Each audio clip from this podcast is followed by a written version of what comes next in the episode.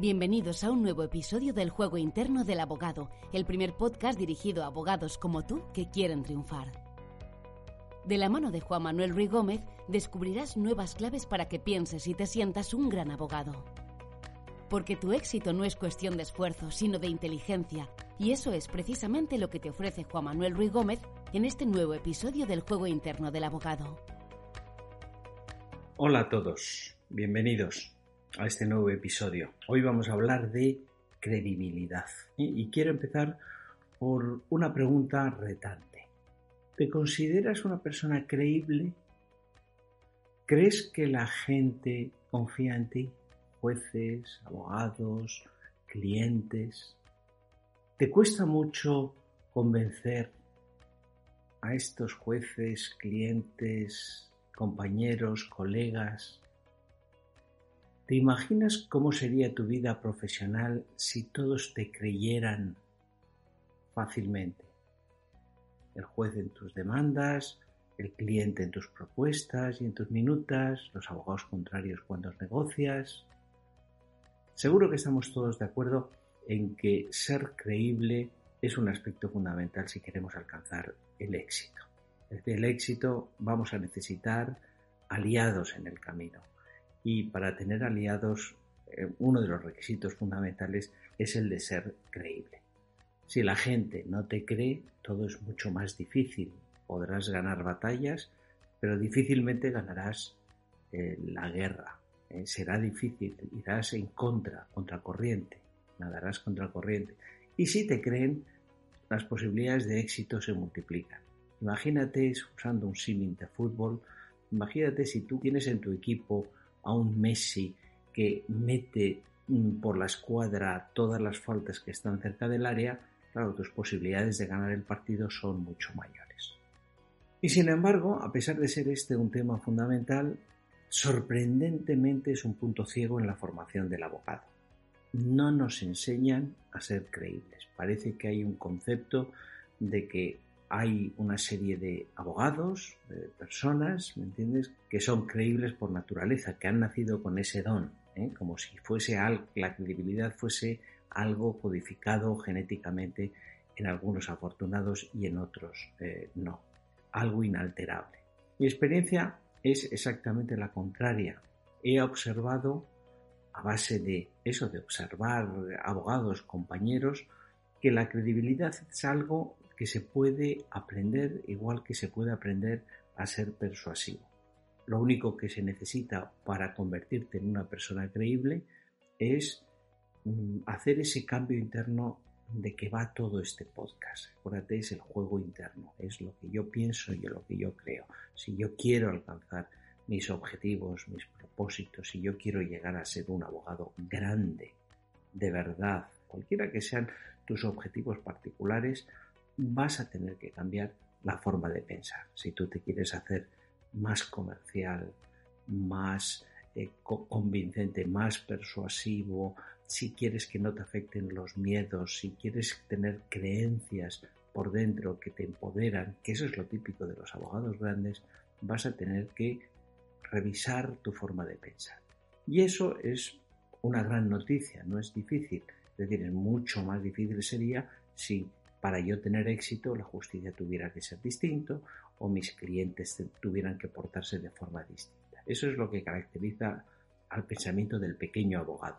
El gran abogado piensa eh, que depende de sí y que lo único que tiene que hacer es cambiar su forma de pensar. Todos tenemos el ejemplo clarísimo en este país de Rafael Nadal. Sabemos que no es el mejor eh, tenista, el más dotado, pero sin embargo su juego interior, su mente, es poderosísima y con ello subbate a, a contrincantes que quizá estén más dotados físicamente. ¿Cuál es el punto de partida si queremos entender lo que es la credibilidad y convertirnos en abogados creíbles?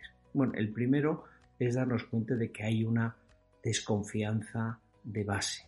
Primero, socialmente. Hoy estamos absolutamente inundados de invitaciones a consumir, a comprar, a hacer, a pensar. Estamos constantemente eh, bombardeados por mensajes que nos dicen lo que tenemos que pensar, lo que tenemos que hacer, lo que tenemos que comprar. Entonces nuestra actitud es claramente defensiva. si no nos volveríamos locos. Y en segundo lugar, en, ya en el campo de nuestra profesión, poneros simplemente en, en la piel del juez o del cliente.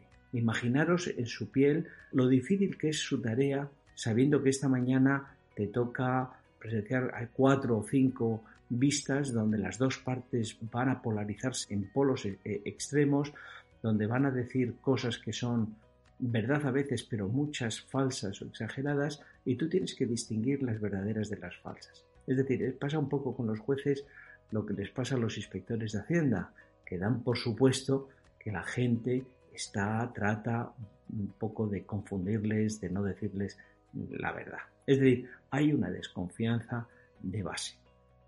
Y el segundo punto que tenemos que saber es que la confianza y la credibilidad no es algo que se gana eh, después de dos años de conocer a una persona y de tratarla y de saber cómo reacciona, sino que es un proceso muy intuitivo, muy rápido, muy automático que hacemos todos sin darnos cuenta. Es decir, si los psicólogos han descubierto, han, hecho muchos experimentos para darse cuenta de que los, eh, la confianza es algo que tú depositas y la credibilidad depositas de forma muy rápida. En los primeros cinco segundos, si tú vas andando por la calle, por ejemplo, tú, con simplemente con las, a las personas con las que te cruzas, tú podrías hacer un juicio de si a esta persona le dejó las llaves de mi coche o de mi casa. Muy rápido. Y dirías a esta persona sí, a esta persona no. Es decir, que la credibilidad es algo muy intuitivo, muy rápido, que ganamos y perdemos en los pequeños detalles. Y de eso es de lo que vamos a hablar hoy, de los pequeños detalles. Podemos ser un gran abogado y sin embargo perderle nuestra credibilidad en cosas pequeñas. Pues bien, si se pudiese resumir cuál es la regla de oro si lo que queremos es que crean en nosotros, la regla de oro es que cuando dices o haces algo que no te conviene, la gente te cree. Os voy a poner un ejemplo. Yo cuando saqué las oposiciones, yo era un chavalín y me fui como abogado del Estado a una provincia. No voy a decir a Burgos, ¿por qué no? Somos de allí. En Burgos y allí tenía un compañero que había sido el número uno de la promoción anterior y era un enorme abogado del Estado. Era una persona de grandes conocimientos, de grandes dones. Y este era el número, no voy a decir el nombre porque es un nombre muy conocido. Pues bien, mm, yo como junior, pues muchas veces le preguntaba sobre todo cuestiones procesales o temas fiscales, recuerdo. Pues bien, no recuerdo ninguno de los consejos que este hombre me dio, que fueron muchos durante los dos años que estuvimos juntos. Lo que sí me acuerdo es que en el 80% de los casos respondía mis preguntas con un no lo sé. Ese no lo sé en mí no producía la sensación de que este señor fuese incompetente, sino todo lo contrario, se volvía muy creíble, porque allí donde, en ese 20% donde decía que sí lo sabía y me daba una respuesta, por supuesto que eso iba, vamos, yo la creía 100%, a ciegas. Es decir, o hacer algo que aparentemente no te conviene, no te quita credibilidad ni te ni te tacha, digamos, de, incompetente, sino todo lo contrario se vuelve competente. Por ejemplo, si estamos ante el juez, con las, las demandas ya las sabemos, suelen estar muy polarizadas, mm, parece que son las películas de vaqueros donde hay buenísimos y malísimos, solamente que las dos partes dicen que son buenísimas. Cuando tú das la razón a la otra parte en un tema, por supuesto, secundario, que no te compromete tu caso, o reconoces valor en los argumentos de la otra parte, o simplemente a veces yo lo he visto que me parece una técnica muy que, invita mucho a creerte, que es simplemente resumir los argumentos de la otra parte. En vez de ignorarlos, coges y lo primero que haces es resumir. La parte contraria defiende este punto por A, B y C.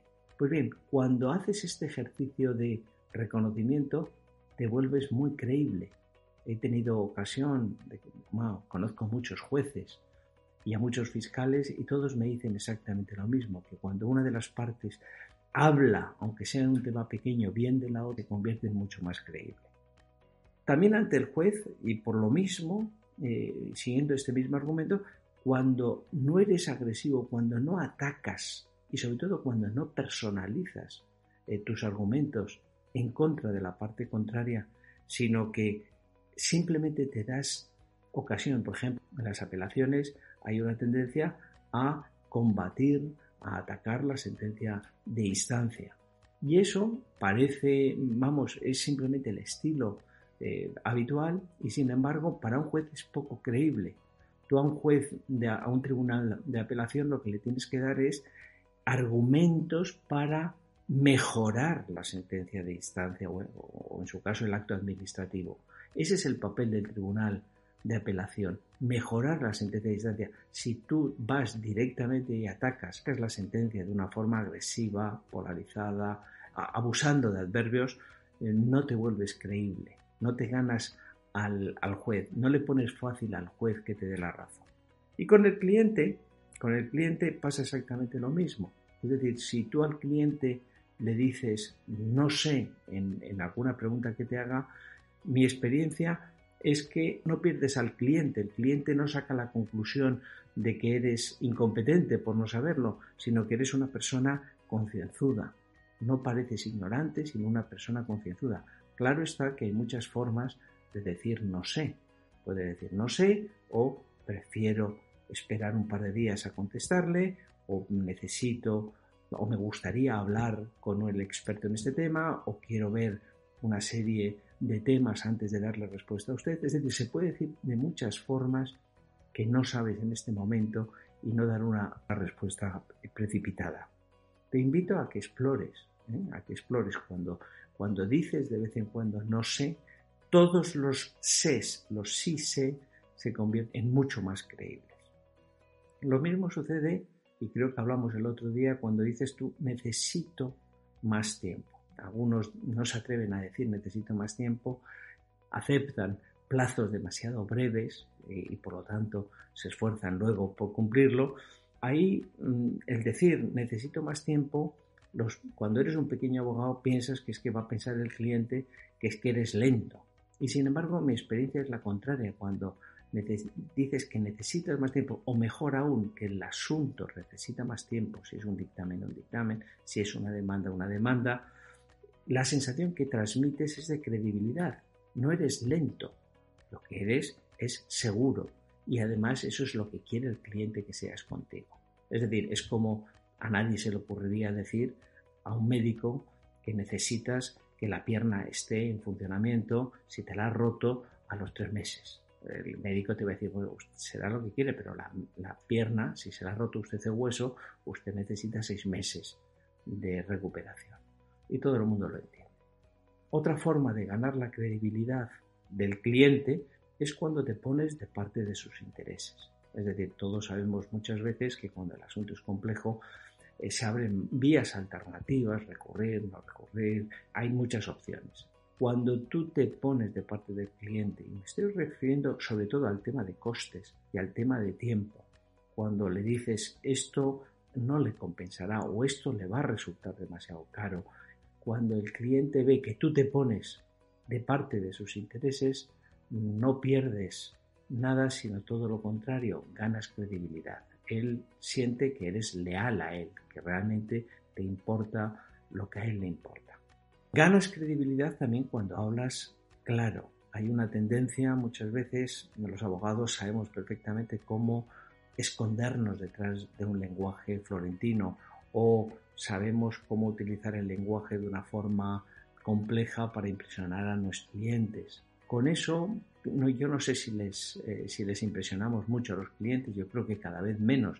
El cliente cada vez es más, es menos ignorante, está más ducho incluso en temas, en temas legales, pero lo que sí sé es que cuando hablamos de una forma compleja, florentina, difícil, no resultamos creíbles. Hoy mm, estamos acostumbrados a mensajes claros, concretos, rápidos y cuando no se nos entiende bien, eh, la gente directamente sospecha que no somos de fiar, que estamos tratando de engañar. Yo siempre pongo el ejemplo de, un jefe que tuve buenísimo, sueco, en una empresa multinacional aquí en España, y este hombre no sabía apenas español, yo creo que se manejaba con 2.000, 3.000 palabras como muchísimo y, y hablaba un poco como los indios, mezclando infinitivos con sustantivos, hablando de esa forma tan imperfecta resultaba muy creíble. O sea, es muy difícil pensar que alguien te está engañando cuando habla de una forma, iba a decir, casi tan infantil. Entonces, cuando hablamos claro y directo, somos más creíbles. Otra cosa en la que yo me fijo para creer a un abogado es cuando habla mal de la competencia. Si un abogado habla mal de la competencia o de la justicia o mm, se queja de, cómo son los jueces o las sentencias o lo que queráis, ¿eh? Cuando yo veo un abogado que habla mal de la competencia, deja de ser creíble para mí. Inmediatamente pienso, ¿qué dirá este hombre de mí en cuanto salga de la habitación? Es decir, hablar mal nos da un cierto juguillo, nos da una cierta confidencialidad en un momento dado, pero nos resta mucho la credibilidad. Entonces no es un buen plan hablar mal de la competencia, sino todo lo contrario. Cuando hablas bien de la competencia, resulta que eres más creíble. Experimentarlo vosotros. ¿Y cuándo pierdes la credibilidad? ¿Cuándo dejas de ser una persona en la que los demás confían y creen? Bueno, cuando somos abogados, pues muchas veces damos respuestas demasiado rápidas, demasiado inmediatas, como si tuviésemos miedo a que piensen que no lo sabemos, con lo cual respondemos. A mí me ha pasado, es decir, a veces te piden, recuerdo haberte preguntado cuáles son los plazos del recurso de anulación o el recurso de apelación, o no venirte a la memoria y en ese sentido sentirte internamente, sentirme internamente presionado y dar una respuesta por 15 días. ¿eh? Y luego vas corriendo después de la reunión a ver el código, a ver si es verdad. Es decir, eso nos pasa de vez en cuando cuando nos falta esa fortaleza interior. Dar respuestas inmediatas o decir sí a todo. Cuando decimos sí a todo, tampoco somos muy creíbles, porque no es creíble que tengamos razón a todo o que tengamos derecho a todo. Es decir, cuando ves a una persona, y esto nos pasa en la vida profesional y en la vida personal, alguien nos dice sí a todo, vemos una persona complaciente, débil, miedosa y por lo tanto no creíble.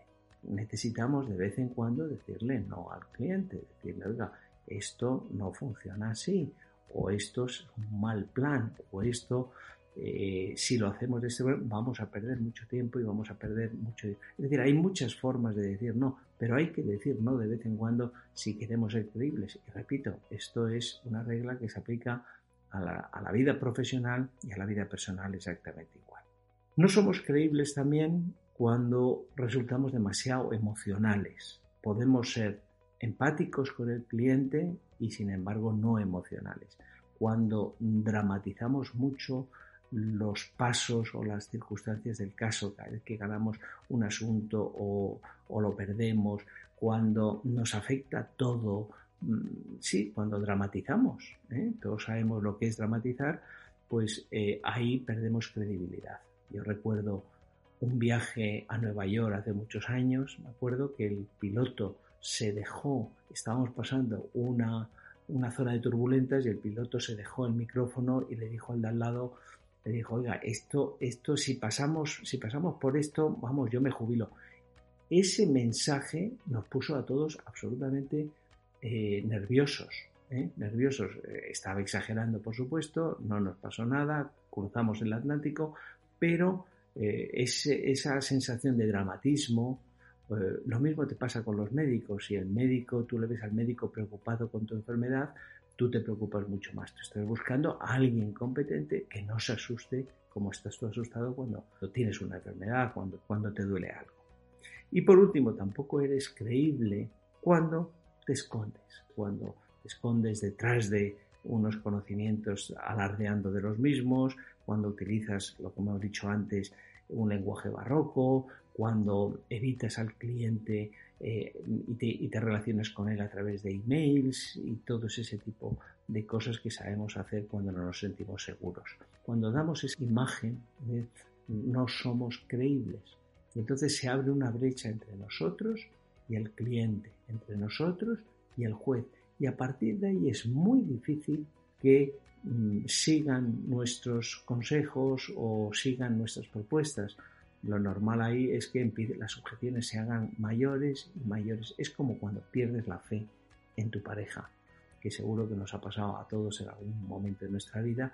Cuando pierdes, pues luego es muy difícil de recuperar. Y con el juez pasa exactamente lo mismo. Perdemos la credibilidad cuando hacemos escritos demasiado largos, innecesarios. Yo recuerdo en la Audiencia Nacional el escrito de una empresa multinacional española muy conocida que fueron algo así como 120 páginas, de las cuales había 17 páginas que eran solo para tratar los fundamentos jurídico-procesales y concluir después de 17 páginas que no era un asunto controvertido.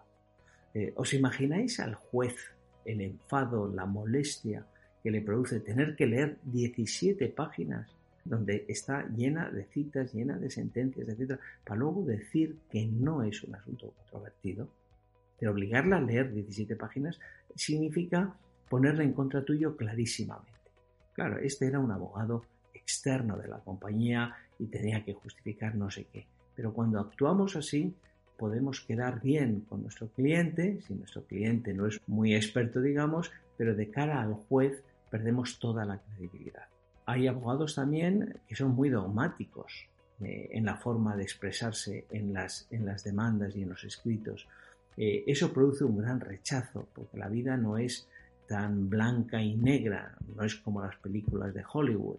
Eh, son, las cosas son más opinables. Una persona dogmática produce rechazo, produce invitación a negarlo. Es decir, si yo os digo ahora mismo, por ejemplo, que los hijos primogénitos son más inteligentes que los restantes hijos, y además os añado que yo soy primogénito, en el momento en que yo os hago esa afirmación muy dogmática, vosotros seguro que inmediatamente empecéis a pensar ejemplos donde eso no se cumple, donde el mayor es tonto y el listo es el pequeño. Es decir, cuando hacemos esas afirmaciones tenemos que tener mucho cuidado de no hacerlas de una forma agresiva, dogmática, porque entonces perdemos la credibilidad.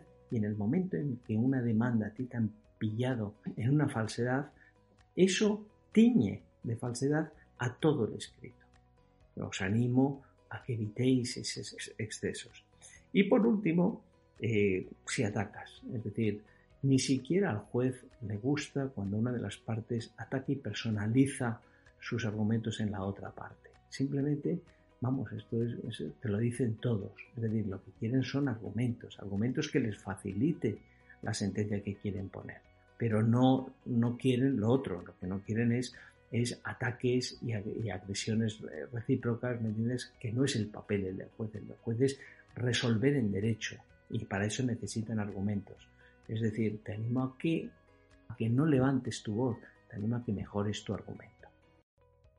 Y de este modo terminamos este episodio del juego interno del abogado. Espero que te haya servido de inspiración y te recuerdo que puedes suscribirte si ya no lo has hecho y que te agradezco que lo compartas con los compañeros. Te espero en 15 días. Hasta aquí un nuevo episodio del juego interno del abogado. Juan Manuel Ruiz Gómez realiza procesos de mentoría y coaching a abogados que quieren desarrollar una mentalidad de éxito.